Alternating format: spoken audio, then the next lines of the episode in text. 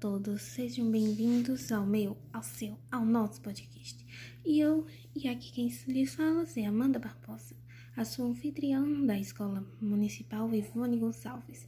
E hoje estaremos falando sobre um romancista e escritor chamado Machado de Assis e, o, e um dos seus romances.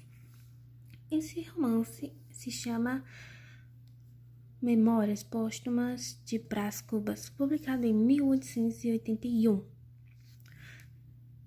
na Revista Brasileira, para que no seu ano seguinte fosse publicada como um livro. O livro conta a história do protagonista Brás Cubas, um membro da sociedade patriarcal brasileira da época, que já na sua juventude havia se apaixonado por uma prostituta de luxo chamada Marcela. Bem, esse é um dos. Isso é um pouco que posso lhes contar sobre esse romance.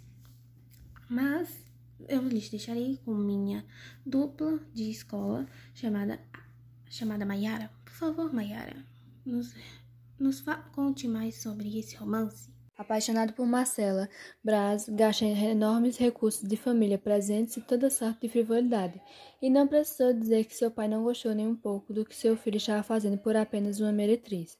Então, como qualquer pai rico, ele mandou seu filho para a Europa estudar leis e garantiu o título de bacharel em Coimbra. Obrigada, Mayara, por ter nos contado um pouco dessa história de amor. Mas bem, meus queridos ouvintes, vocês conhecem o ditado: o que é bom acaba dura pouco.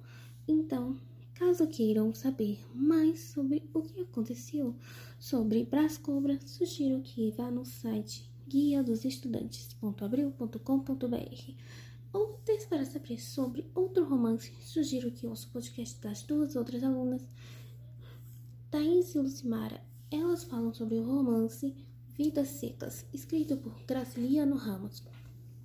Bem, queridos ouvintes, eu e Mayara lhes deixamos então, tenham um bom dia e aproveitem esse lindo romance.